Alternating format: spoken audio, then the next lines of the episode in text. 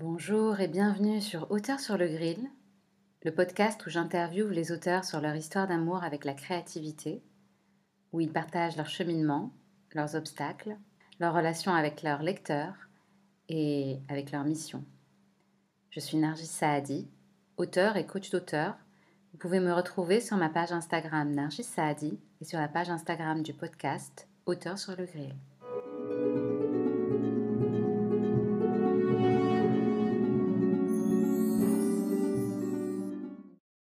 Bonjour, alors aujourd'hui pour cet épisode, j'ai la joie d'accueillir Nathalie Viera, qui est thérapeute psychocorporelle, masseuse et professeure de Wu Tao. Elle nous expliquera un peu ce que c'est. Elle est l'auteure de deux livres un livre sur le lâcher-prise qui est relié euh, au massage, et un livre qui s'appelle Amour, Tantra et Sexualité, qui a été édité par les éditions Erol. J'ai choisi Nathalie parce que je trouve qu'elle incarne merveilleusement bien le lien très harmonieux entre son activité professionnelle, ses écrits et sa communication euh, sur les réseaux sociaux. Je trouve que c'est vraiment une source d'inspiration qui peut aider pas mal d'auditeurs, notamment des personnes que je connais qui gagneraient à s'en inspirer. Alors, euh, Nathalie, merci d'avoir accepté mon invitation.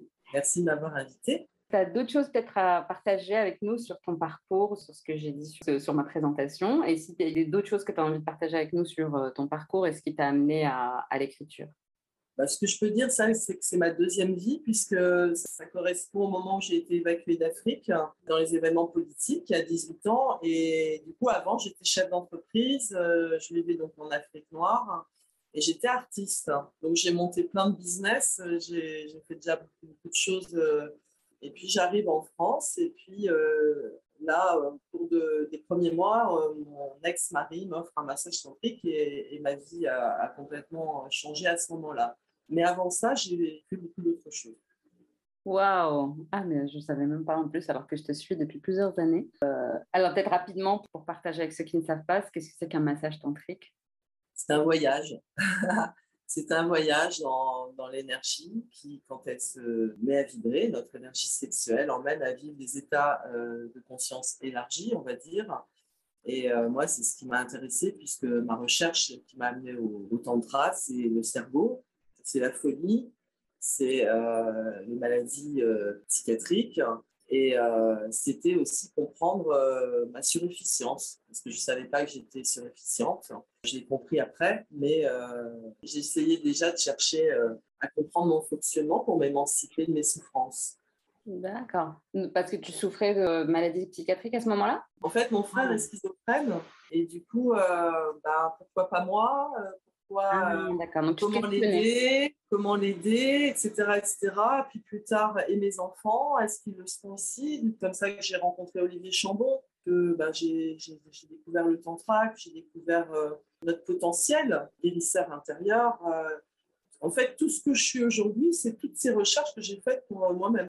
C'est pour ça que tu vois la cohérence aussi dans ma communication. je ne partage que ce que je vis et ce que je ressens comme une vérité avec évidemment euh, le goût pour que le partage me revienne euh, dans idées reçues, euh, ce qui me touche beaucoup en fait, de pouvoir vous former, initier ou accompagner les personnes qui ont été touchées par un de mes textes, par un de mes livres. C'est moi en fait.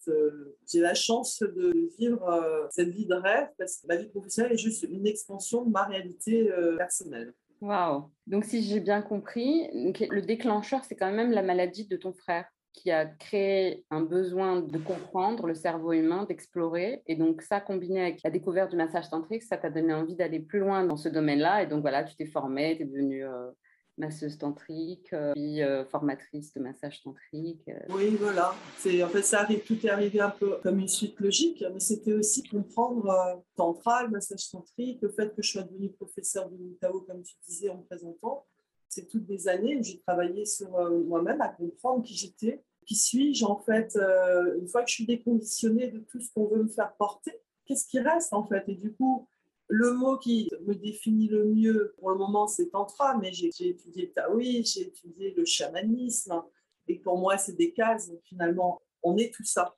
Naturellement, nous sommes tout ça. Mais c'est des recherches que j'ai faites pour moi, en fait, pour euh, apprendre à, comprendre comment je fonctionnais, j'étais. Hmm. Où tu partages beaucoup tes ressentis, des, parts de tes expériences, que ce soit en massage ou dans ce qui t'arrive dans ta vie euh, sur Facebook. Mais tu as publié donc le premier livre, ça a été une co-écriture. C'est un projet artistique en fait. C'est un projet artistique. C'est-à-dire que comme je suis aussi artiste, euh, j'avais ce projet de livre depuis longtemps, mais mon idée, c'était de trouver un art qui me permette de montrer les énergies euh, du corps et les états modifiés de conscience. Et une, ça a été une rencontre avec une photographe qui était chamane par ailleurs. On s'est rencontrés par le massage centrique parce qu'elle aime voir. J'ai découvert son, son, univers et elle m'a dit Mais moi, ça m'intéresse de faire euh, ce projet avec toi. Donc, en fait, c'est un projet que toi, tu portais en toi, que tu voulais faire. C'était pas genre tu as rencontré la personne et vous vous êtes dit, tiens, faisons ça. C'est plutôt ton projet et tu as rencontré la bonne partenaire pour pouvoir le faire. Oui, ça aurait pu être un dessinateur ou une dessinatrice, ça aurait pu être euh, un poète, euh, ça aurait pu être euh, un photographe autre. Là, il se trouve que effectivement, c'était mon projet et si j'avais su encore peindre et dessiner, puisque j'étais brillante là-dedans, et il y a un trauma qui m'a enlevé ça. L'écriture, c'était presque après. Mais du coup, euh, si j'avais été capable de le faire, je l'aurais fait moi-même, en fait. Mais il se trouve que hmm. je ne pouvais pas. Et donc, j'en parlais, et puis j'ai rencontré euh, euh, cette femme. Ok. Et euh, dans ton rapport à l'écriture, depuis quand que tu écris? C'est quand la première fois que tu as eu envie d'écrire? Alors, je crois que j'ai toujours écrit. J'ai surtout beaucoup lu. Quand on vit en brousse africaine, ben, les livres, c'est mes meilleurs amis. C'était vraiment une vitrine euh, aussi sur euh, ce qui me manquait, que je ne connaissais pas, mais que je, je pressentais du monde. J'ai eu la chance de beaucoup voyager aussi parce que mes parents euh, nous emmenaient en voyage. J'ai découvert le monde avant de découvrir la France. Donc j'étais une grande lectrice, j'étais extrêmement douée en lettres. J'adorais la philo, euh, le français, euh, les dissertations. Mais écrire, c'est venu dans cette deuxième partie de vie, quand j'ai commencé à, à, faire tous ces stages de développement personnel, tout ce travail sur la conscience, etc. Et j'ai commencé à, à, marquer en fait ce que je vivais, mais plus ce que je comprenais. Et quand on a un cerveau euh, de surefficient, en fait, il faut voir que euh, j'ai 50 000 bulles qui s'ouvrent euh, avec les compréhensions de conscience que j'ai. Et du coup, à un moment, d'écrire, c'est un peu à la fois une méditation en transe et connectée pour moi, et à la fois, ça libère mon cerveau pour partir sur d'autres sujets. Et donc, j'écris tous les matins parce que ça me permet de libérer mon cerveau. Et en fait, quand j'écris, tout est mis en ordre. C'est-à-dire qu'en fait, il faut voir que tous les textes que j'écris, c'est comme euh, si je crachais par terre, en fait. C'est c'est écrit, je ne fais aucun effort de style, c'est mmh. mon âme qui parle. Tu as fait ça spontanément ou as su que ça, ça, me rappelle le concept des pages du matin de Julia Cameron? D'accord, donc toi, tu le fais spontanément. Et en fait, juste, tu prends une feuille euh, et tu écris ce qui vient et il n'y a pas de limite ni de temps, ni de page, ni de... Non, il y a souvent, euh, je me réveille avec une idée où elle trotte dans la tête pendant plusieurs jours, où j'ai plusieurs sujets qui ont euh, un même sujet, mais c'est comme si, à un moment, j'accouche d'une réflexion qui m'a occupé plusieurs jours, mais voilà. J'adorerais, je n'ai pas encore euh, eu euh, l'occasion, mais avant d'écrire mon deuxième livre, euh, je cherchais la forme d'écriture.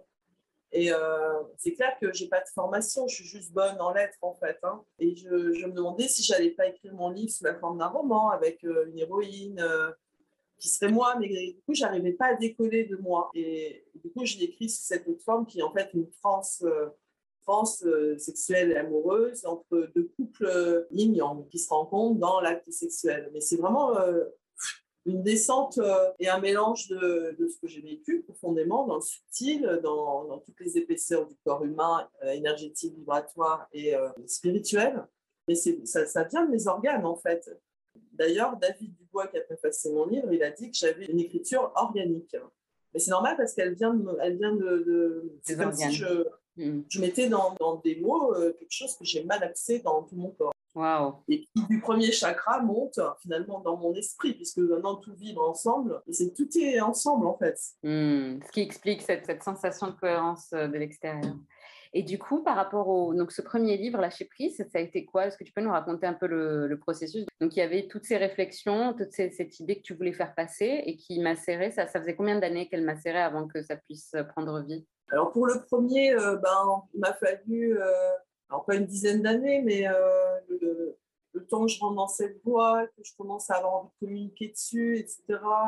8 ans. Et puis après, j'ai, mis à peu près 5 ans à trouver la, bonne personne. Et en fait, en, après, en 6 mois, on avait fait le bouquin. Hein, le deuxième, c'était plus une envie de communiquer sur un sujet qui était la relation, le couple et la sexualité, puisque c'est ma voie de, transcendance.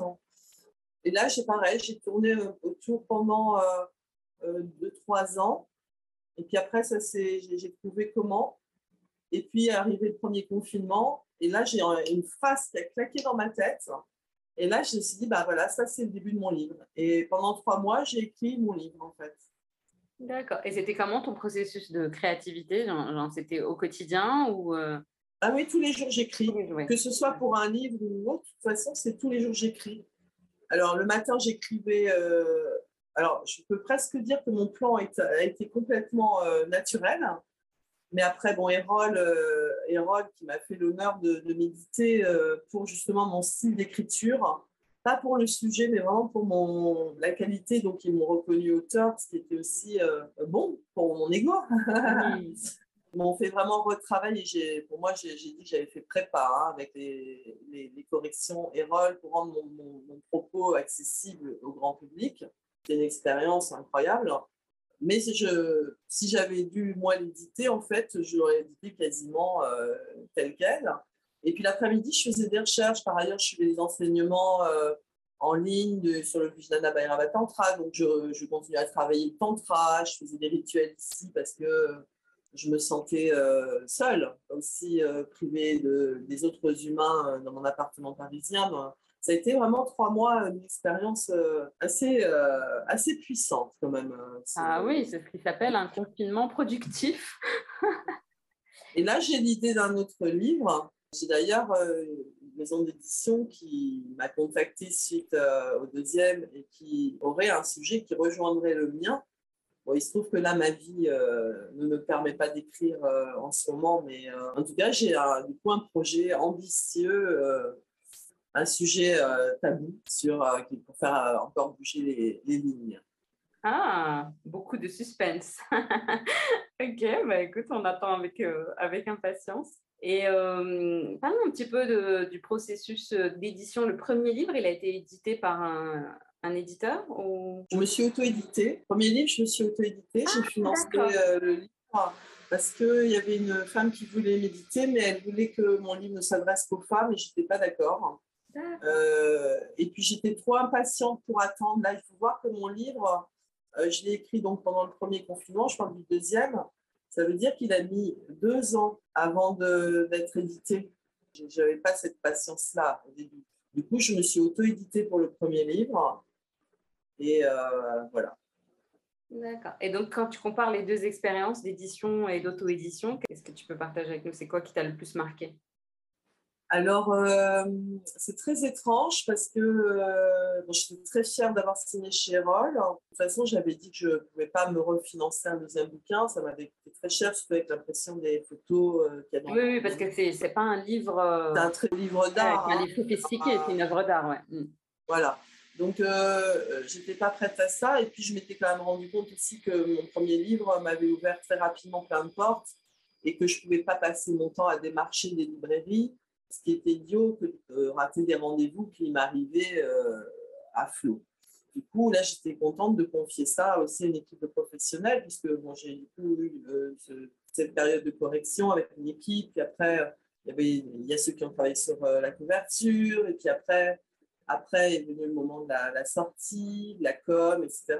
Ce qui a été un peu difficile pour moi, c'est pas savoir comment mon livre était accueilli, à part par mon réseau, bien sûr, euh, ni euh, comment les gens le ressentaient, ni qui l'avait acheté. Il faut voir que mon premier livre, c'est moi qui le poste encore. Là, euh, là en fait, j'étais dépossédée quelque part hmm. de, tout. du coup, j'ai fini par réussir à avoir quelques chiffres au bout de trois mois. Et là, j'en aurai d'autres en septembre. Mais du coup, c'est juste, voilà, les gens que je vais croiser. Ou quand je vais dans mes stages, évidemment, j'emmène des bouquins que j'ai achetés à Erol avec euh, la commission auteur, la ristourne auteur. Mais je ne sais pas euh, qui a acheté mon livre. Ce que je sais par Erol, c'est que Et c'est là où ils sont très heureux, c'est que c'est pas mon réseau qui a forcément acheté le bouquin, mais euh, c'est plus euh, des ventes grand public chez Cultura, Fnac et tout, ce qui est hyper positif, puisque c'était aussi mon objectif. Pour l'instant, c'est plutôt réussi. Mais ça, ouais, je me suis sentie euh, dépossédée d'une partie du plaisir. moi, je le fais pour partager du retour aussi qu'on va me dire. Et du hmm. coup, je n'ai pas eu ça complètement. je comprends, je comprends très bien. C'est vrai que moi, pour mon livre, la partie que j'avais le plus aimée, c'était justement de, pouvoir le donner aux gens. Après, ça, on a quand même ça beaucoup par le réseau, mais pour toi, c'était pas suffisant? C'était quoi qui te nourrissait, toi, dans le, dans le processus de partage? Le fait de, C'était le fait de déposer en librairie qui te manquait? Oui, en fait, là, il est vendu en librairie. Je sais pas à qui. J'ai pas de retour des libraires, euh, j'ai pas de retour euh, de, comment les gens euh, le, le, reçoivent, comment ils craquent dessus. Euh, qu'est-ce qui leur a plu au bout du compte? Est-ce que c'est les couleurs euh, choisies par Erol sur la couverture? Cette couverture qui est assez, assez sympa.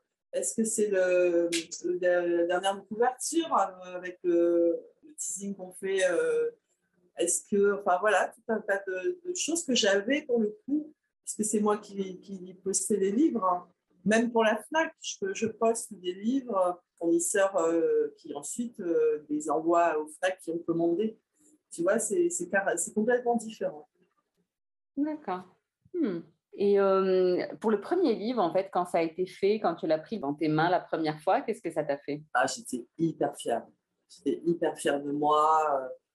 J'étais hyper fière euh, et heureuse du partage aussi de, de la création, puisque je, je l'ai fait avec des amis. Les photos, ce sont des amis.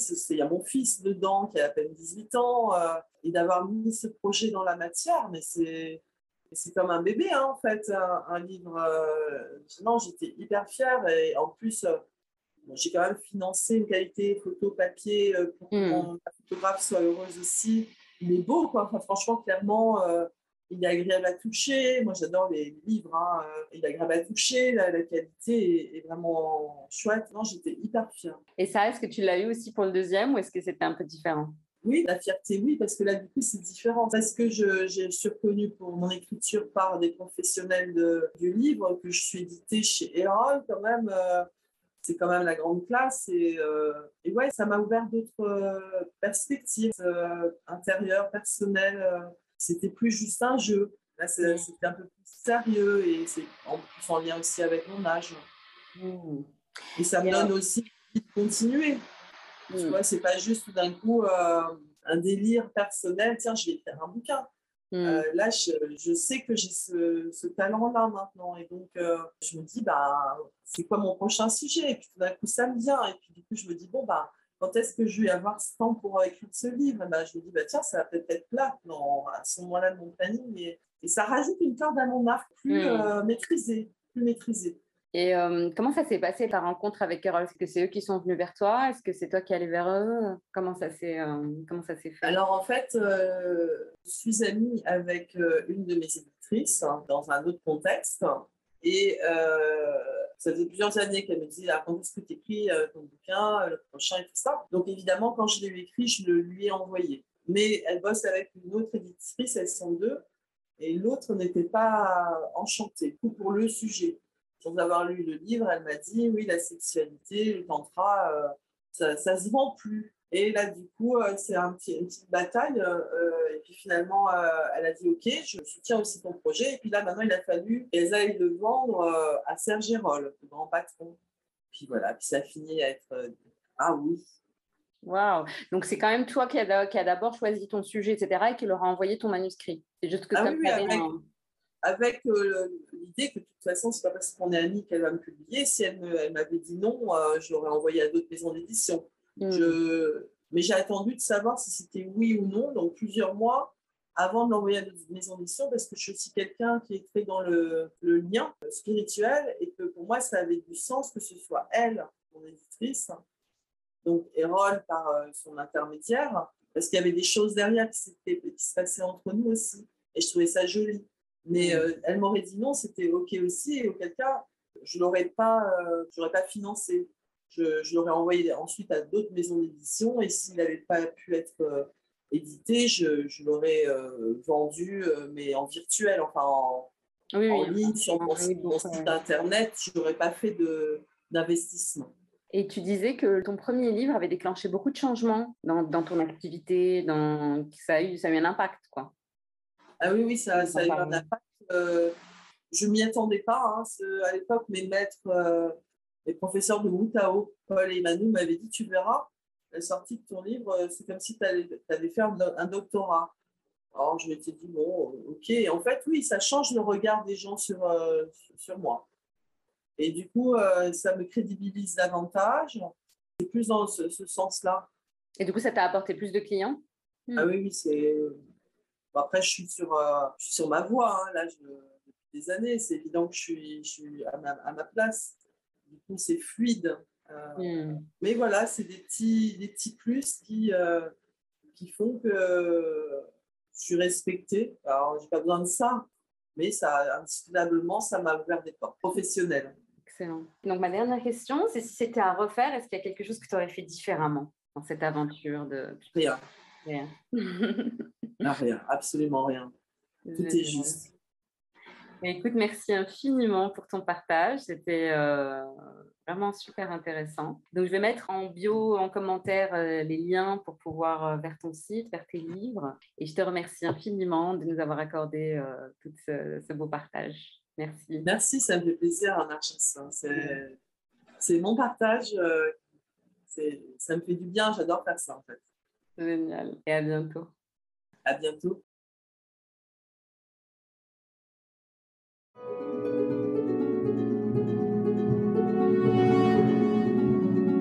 Merci et à bientôt pour un prochain épisode de Hauteur sur le grill.